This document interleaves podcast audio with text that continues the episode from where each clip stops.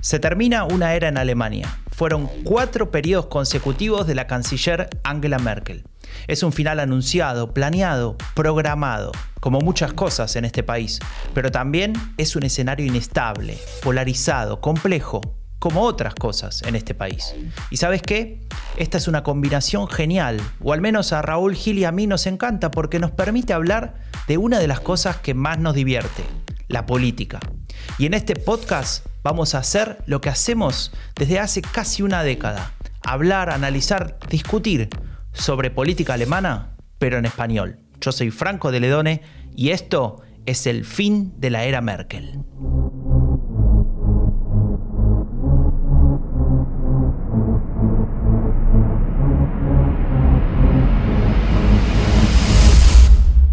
Buenos días, buenas tardes, buenas noches. Como decía Truman en aquella famosa película. ¿Qué haces, Raúl? ¿Cómo estás? Muy bien, ¿y tú, Franco? Muy bien, muy bien, acá estamos. Hoy este podcast tiene una prueba de fuego. Vamos a hacer algo inédito, algo que no hicimos nunca antes. Algo que si lo hacemos bien, yo calculo que vamos a llegar a más o menos 12.000 descargas por hora, mínimo. O más. O más. Hoy vamos a hacer el primer análisis postelectoral del ciclo. Toma. ¿Por qué? Porque hubo elecciones comunales en Nordrhein-Westfalen, el estado federal más poblado de Alemania, un símbolo de Alemania Occidental. 21% del PIB alemán, ojito, ¿eh? Ojito, y ¿sabes qué? Tenemos intenciones de mostrarte algunas tendencias que pueden marcar el clima político en Alemania. Entonces, para hacerlo, llamamos al equipo de expertos de elecciones en Alemania.com y de Hintergrund. O sea, Raúl y yo. Sirawen no quiso venir. No pudo, no pudo. Así que Raúl, gracias por poner toda tu expertise, tus 25 años de experiencia o más, no sabemos. Habría que fijarse en la Wikipedia. 27. 27, 27. Y eh, lo ponemos a disposición del gran público. Y te pregunto, Raúl, ¿me puedes contar, para el que no tiene ni idea, qué fue lo que pasó este fin de semana? Bueno, hubo elecciones municipales en el estado más poblado de Alemania y con el PIB más grande. 18 eh, millones de habitantes y 21% del PIB y, em, bueno, caída socialdemócrata en un feudo histórico ¿no? del, SPD, en una, en una región de, trabajadores eh, histórica, subida de los verdes y, bueno, digamos, mantenimiento o pequeña bajada de la, de la CDU, ¿no? Eh, este escenario que planteas me parece que ya lo vi hace un tiempo, ¿no? Es como que se repite. Caída socialdemócrata, suben verdes. Sí, caída socialdemócrata y suben verdes es, repetido. Digamos que son las primeras elecciones post-corona, aunque no estamos post-corona, pero digamos después del, comienzo de la pandemia. Sí. como sabemos, los verdes antes de la pandemia estaban en la eh, intención de voto a nivel federal muy cerca de la CDU.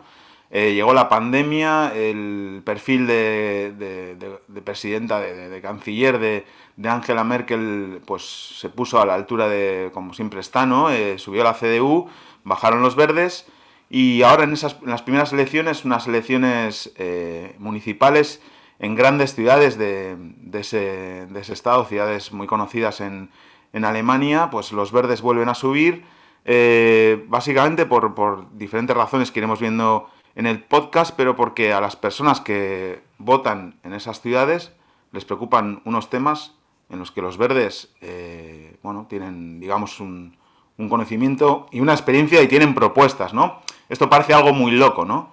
Que los ciudadanos voten eh, a los partidos que creen que mejor van a representar sus ideas o las propuestas que quieren que se desarrollen, pero no, no es tan loco. Eso a veces funciona y eh, se convierte en un resultado electoral como el de los verdes. Veíamos las imágenes de alegría saltando con distancia, eso sí, en las sedes electorales, de, en las sedes de los, del Partido Verde.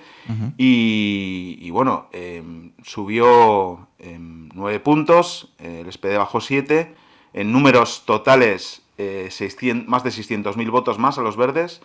440.000 votos menos al Partido Socialdemócrata y 140.000 menos a, a la CDU. ¿no? Si lo sumas, eh, te salen casi, casi las cuentas. Hay que contar con algo muy relevante que es el, los votantes, los nuevos votantes, los que votan por primera vez en las elecciones municipales en Alemania se puede votar desde los 16 años y ahí arrasaron los verdes, ¿no? Hay, bueno, hay una gráfica que, que tuiteaste que si quieres podemos comentar, que es Sí, sí, totalmente. A ver, entonces para resumir, hay como tres grandes temas, ¿no? Digamos, la caída del socialdemócrata, el tema de los verdes que crecen, habría que preguntarse dónde y por qué, y tal vez un poco ver qué pasa con, con la CDU, el partido de Merkel, que si bien perdió votos, pareciera que salió más o menos eh, tranquilo de la elección, o tal vez, o tal vez la caída socialdemócrata tapa, ¿no? Un poco esta situación. Pero lo vamos a ir ampliando paso a paso y si querés ya nos metemos con los verdes que, acabas de mencionar.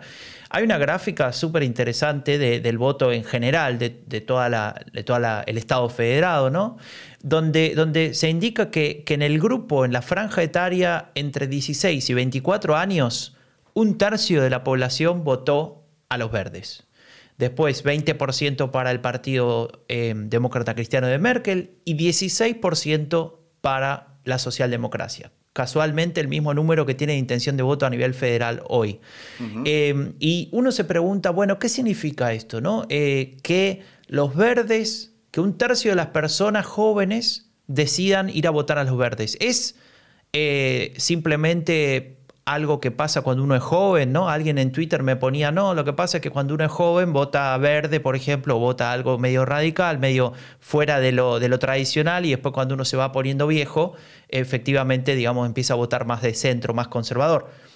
Puede ser, no sé, yo me pregunto que si eso es así o si tal vez estamos viviendo en Alemania, como vimos en otras elecciones, especialmente en el occidente de Alemania, en la, en la República Federal, eh, al oeste del país, un, nuevo grupo electoral, un grupo electoral que, como decías vos, coincide con la agenda verde, que no es solo ecología, que tiene otros ingredientes, ¿no? No es el único tema la, ecología, son temas también derivados como el tema del transporte público, ¿no? El fomento de una movilidad más, más sostenible. Cuando uno vota en, las elecciones municipales le preocupan los temas locales, ¿no? Se fijan esos temas de, de la vida diaria en, en tu, en tu ciudad, ¿no? Que, Pero es muy relevante que, en, esa, en esa edad, ¿no? De 16 a 24, uno de cada tres eh, eligieran los verdes. También es muy relevante que solo el 4%, o sea, 4 de cada 100, mm, eligieran a, la ultraderecha, ¿no?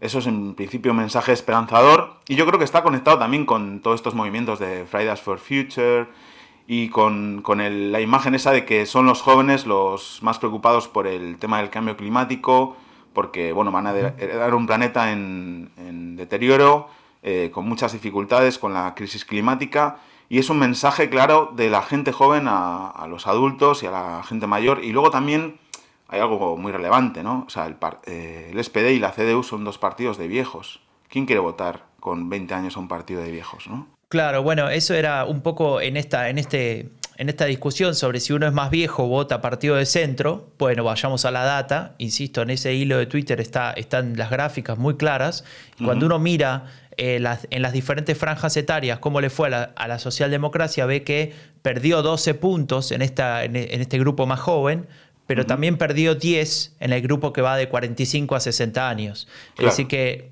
la caída no tiene que ver con intereses de grupos etarios, sino que tiene que ver tal vez con una una, oferta electoral de la socialdemocracia que no es suficiente, ¿no? o que al menos no, no satisface. Y este fenómeno, déjame decir un punto más, del voto joven a los verdes y de la caída de los, de los eh, partidos, si querés, de centro, se profundiza mucho en los sectores urbanos, es decir, en la ciudad de Colonia, en Köln y en, en Dortmund, perdón, y en otros también, pero en esos dos tenemos los datos efectivos, ese número no es de 33%, es de 42 y 43%.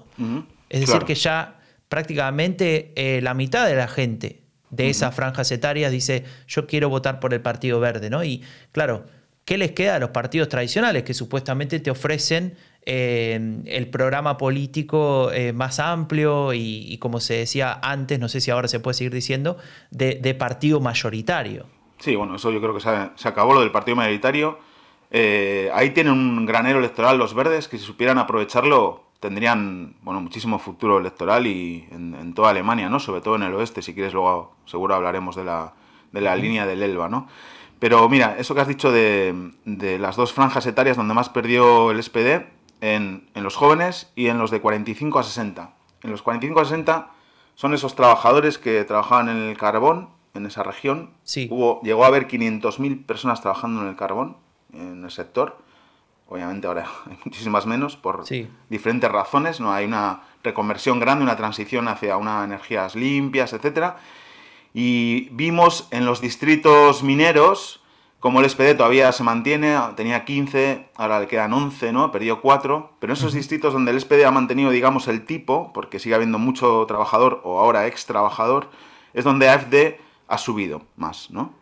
Y yo decía en, Twitter, hablaba de cómo esa transición energética que, nos trae cosas, eh, pues que es muy necesaria y que nos trae nuevos empleos en, energías limpias, en temas digitales, también supone pérdida de empleo y eh, bueno y pérdida de, sentido de clase, ¿no? Entonces los trabajadores que elegían al SPD por su identidad de clase, de clase trabajadora, eh, una vez abandonada esa identidad de clase porque han perdido esa, digo, digamos, eh, su modo de vida y todas sus referencias, optan por la identidad nacional, porque una identidad hay que tener. Claro. O sea, eso no es, es imposible no tener una identidad. Y eso no se puede obviar, ¿no? Claro, y, por eso AFD subía ahí, ¿no? Sí, sí, esa, esa frustración que vos marcás, que, se convierte en marginación, en exclusión, aunque no sea real, ¿no? Porque claramente eh, el, el la persona que, tal vez se vio empobrecida o que vio su, situación em, que haya empeorado en, en estos tiempos, en los últimos 20 años, no necesariamente quiere decir que se está muriendo de hambre, ¿no? No, no. Pero sí que en términos relativos es grave y es, es em, sentirse, digamos, con un cierto desprestigio, ¿no? De, no sentirse valorado, de no sentirse reconocido. Y en ese sentido, lo que vos decís, el impacto eh, negativo en el Partido Socialdemócrata refleja también, y lo veíamos en los mapas publicados eh, en, la, en, el análisis de los resultados, que el crecimiento, el poco, muy poco, pequeño crecimiento del partido de extrema derecha o derecha radical, justamente se da en esas regiones exmineras, ¿no? Y bueno, es que el, el SPD, lo comentamos el otro día, eh, se imagina una región eh, que ya no existe. Se imagina esa región minera que, ya no existe. El otro día hay un artículo súper interesante en Tag de Spiegel de una periodista de, bueno, originaria de ahí, de, esa región, que no estoy nombrándola porque me resulta imposible eh, pronunciarla como tú la pronuncias. Si quieres me, ayudas. Bueno, la, cuenca, del Ruhr, Fácil. Muy bien, cuenca del Ruhr. Eh, que hablaba de que, de que había una estigmatización y unos clichés sobre esa cuenca que no estaban más ya, que no existían más. Y el SPD se imaginaba una región que no existe ya y le habla a un público que ya no existe, ¿no? Y decía, no es que el SPD haya perdido votos entre los trabajadores, es que ya no existen más esos trabajadores que el SPD se imagina. Claro, eh, y, exactamente. el sujeto político, ¿no? De ese discurso. Claro, ¿Dónde está? ¿Quién es? Clásica discusión, que no nos vamos a poner teóricos, de quien dice que las posiciones políticas están predeterminadas y quien dice, con razón, como yo por ejemplo, lo digo, que no están predeterminadas. Las posiciones políticas se van predeterminando en función del contexto y el sentido común de época. Y el sentido común de época dice, como explicaba esa chica, que sus compañeros de clase, obviamente no trabajan en el carbón, trabajan en temas digitales, en las parcases son profesores, trabajan en marketing, en energías limpias, etc. Y son trabajadores de sectores diferentes no tienen como referencia al SPD ya y que pueden votar a los verdes porque están contentos con su vida, tienen una vida más o menos eh, razonable, están felices y tienen unas necesidades que es que haya buenas escuelas para sus hijos, que el transporte público funcione bien y que no acabemos con el mundo. Bueno, pues es tan fácil como eso. Claro.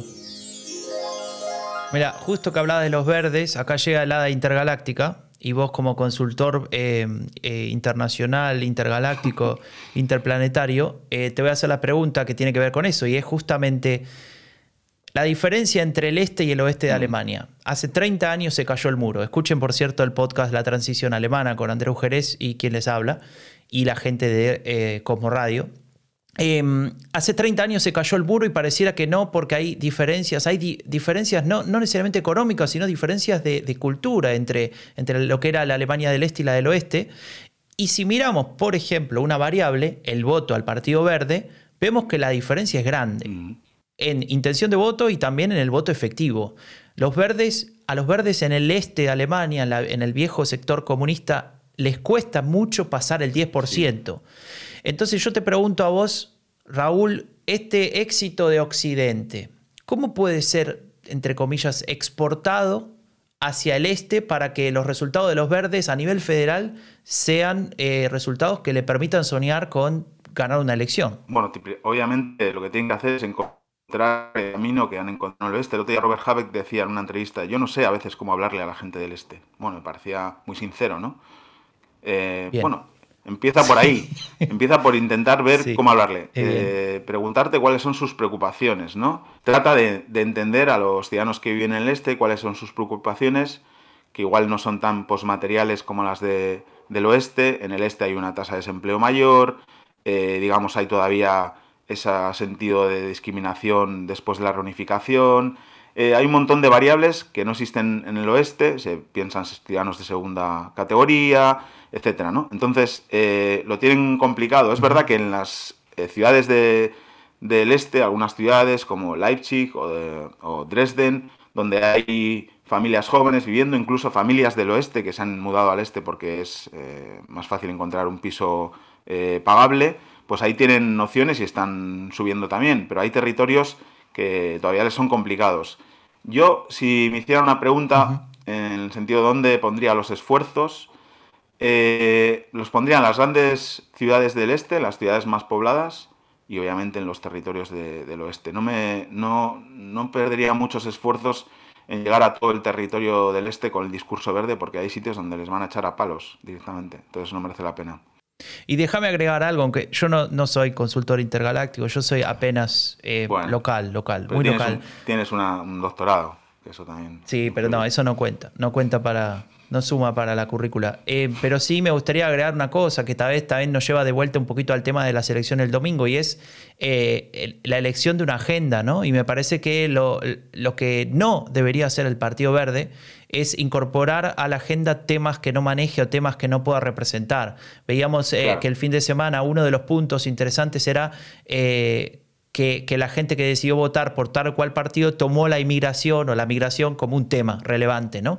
Y en ese sentido, eh, ahí la posición de los verdes es bien clara, ¿no? Una sociedad cosmopolita, europeísta, abierta, en contraposición a tal vez lo que piense la derecha radical, una, ciudad, una eh, ciudadanía, una sociedad cerrada, homogénea, que no permita que nadie ingrese, etcétera, y que incluso expulse a los que ya están acá, que tienen un color de piel diferente, pero bueno, no entramos ahí.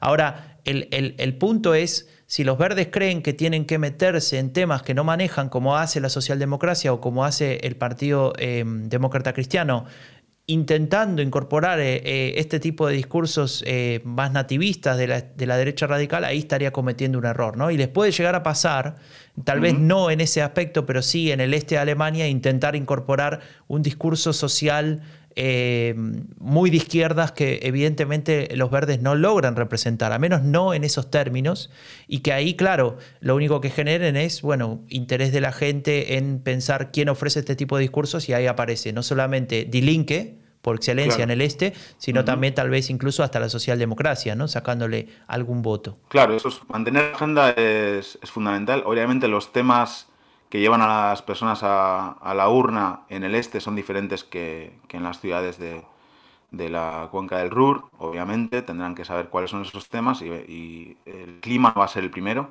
eso es obvio, ¿no? Va a ser el desempleo, va a ser también esa, bueno, ese sentido de, pensar que son o que les toman por ciudadanos de segunda, etcétera, todo ese tipo de cosas. Pero por resumirlo muy, muy fácil, ¿no? Yo, yo podría clasificar a los partidos en una tabla de dos columnas, ¿no? que es la de eh, a sus votantes. ¿no? Eh, me va bien en la vida y tengo o no tengo empatía. ¿no? Entonces, eh, los verdes, empatía con el prójimo, digamos, ¿no? empatía social con, los demás. ¿no? A los verdes encajarían en me va bien en la vida y tengo empatía. Esas personas en principio votarían a los verdes. a CDU sería me va bien en la vida y no tengo empatía. AFD es no me va bien en la vida y no tengo empatía, cero. Y el SPD es, no me va bien en la vida eh, del todo y tengo algo de empatía. Pero claro, tener empatía y preocuparse por los demás cuando te va a ti mal es complicado. Por eso el SPD eh, cada vez va peor. Entonces, eh, un día voy a hacer esa, tablita y te la voy a mandar para que la pongas de colores y ya como sueles un hacer. Paper, un paper queremos. Creo que se podría eh, simplificar así. Igual es muy simple, ¿no? Y obviamente no, se incluye a todo el mundo, ¿no? Pero eh, los verdes han subido en esa región, de cuyo nombre no quiero acordarme, porque eh, hay personas que eh, en la transición del carbón a energías más limpias y a empleos digitales y otro tipo de sociedad, más, con más emigración, más diversa, les ha ido bien y tienen empatía hacia los demás y por eso crecen los verdes. Raúl, último tema, último tema porque se nos va de tiempo, pero, pero ya que estás en modo intergaláctico, no lo apagues todavía, sigamos ahí. Eh, te pido que tengas en cuenta algo, ya que estamos hablando de empatía. El copresidente del Partido Socialdemócrata se llama Norbert Walter Boyens. Y cuando le pidieron de la televisión alemana que analice los resultados del domingo, eh, bueno, acá lo estamos escuchando de fondo. Él estaba comentando qué le parecía, ¿no? Y en una parte dice algo así. Insofern äh, kann ich jetzt ähm, bei allem Schmerz, äh, dass wir 7%, über 7% verloren haben, äh, erstmal nicht von Enttäuschung reden, sondern äh, wir haben eine Trendwende. Äh, bueno, eh, para los que saben alemán lo entendieron, para los que no saben alemán resumo muy rápido y, y, tratando de ser lo más fiel posible. Le duele que hayan perdido 7 puntos porcentuales en la última elección, le duele, pero él no lo ve como una decepción. La palabra Enttäuschung significa decepción, porque desde su punto de vista están viviendo una tendencia de cambio, una tendencia hacia arriba, porque la última elección europea en 2019 habían perdido más votos que siete. O sea, van perdiendo menos, van reduciendo el margen de, pérdida de votos. Entonces, desde ese punto de vista, él lo veía como algo positivo. Bueno, no dijo nunca positivo, pero dijo no es una decepción. Entonces, yo me pregunto, cuando, cuando un líder político como el, jefe del Partido Socialdemócrata en este caso intenta aplicar el reframing, seguramente asesorado por alguno de sus asesores, intergalácticos, como, podría ser Raúl, ¿no? No lo es, pero podría. Mm. Y le dice, bueno, vamos a hacer un reframing y le recomienda esto. ¿Esto es un reframing inteligente o es directamente negar la realidad y, y mirar para otro lado? Bueno, eso es obviamente negar la realidad perder la credibilidad y retorcer el lenguaje, ¿no? Eh, es obvio. Yo odio de verdad cuando los políticos hacen esto. No, en serio. no porque no cuesta nada. Todo el mundo lo está viendo. Habéis perdido muchos puntos. No pasa nada. Asumirlo, decir que. Eh, bueno, analizar, sentaos tres días, cerrar la Billy Brown House, todos ahí cerrados y con los datos, estar tres días analizando y luego ya contáis. No digáis estas cosas porque de verdad, eh, para una persona con un mínimo de conocimiento político, eh, pues cuando escucha esto, pues le da vergüenza ajena, ¿no? O sea, habéis perdido... Y... ¿Sabes qué lo interesante? Que, bueno, lo, mencionábamos el fin de semana cuando hablábamos, o el, lunes cuando analizamos el tema.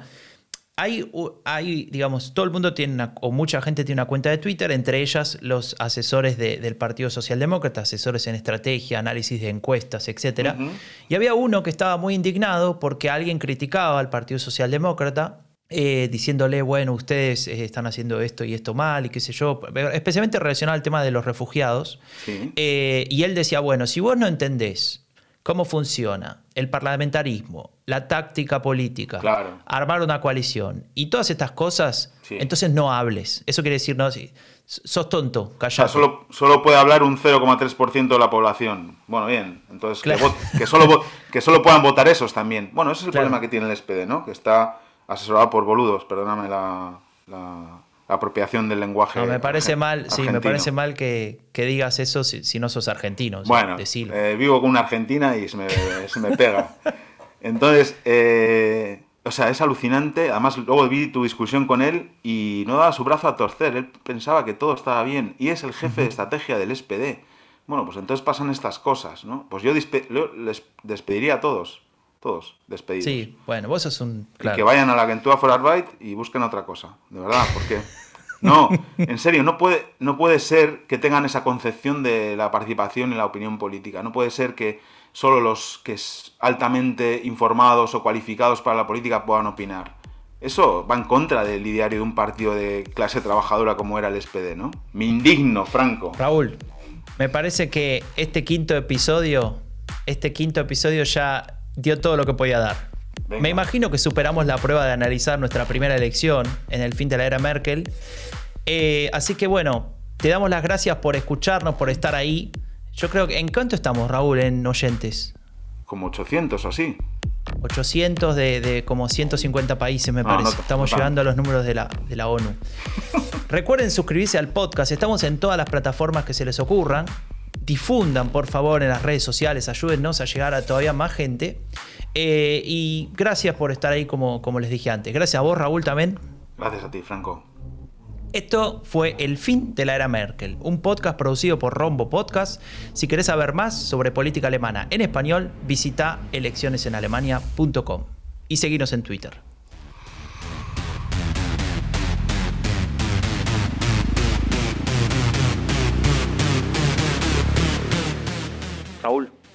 Sí, Franco. ¿Qué tema vamos a tocar la semana que viene? La semana que viene... Eh, sí eh, es que la semana que viene estoy en Cádiz de vacaciones. ¿Cómo? Que estoy en Cádiz de vacaciones. ¿Y el podcast? El, podcast, eh, no sé, invita a, a Fira o Andreu, no sé, o lo dejamos. Todo el mundo tiene derecho a vacaciones, Franco. Lo, eso lo sabe hasta el SPD. Bueno, chao Raúl. Franco.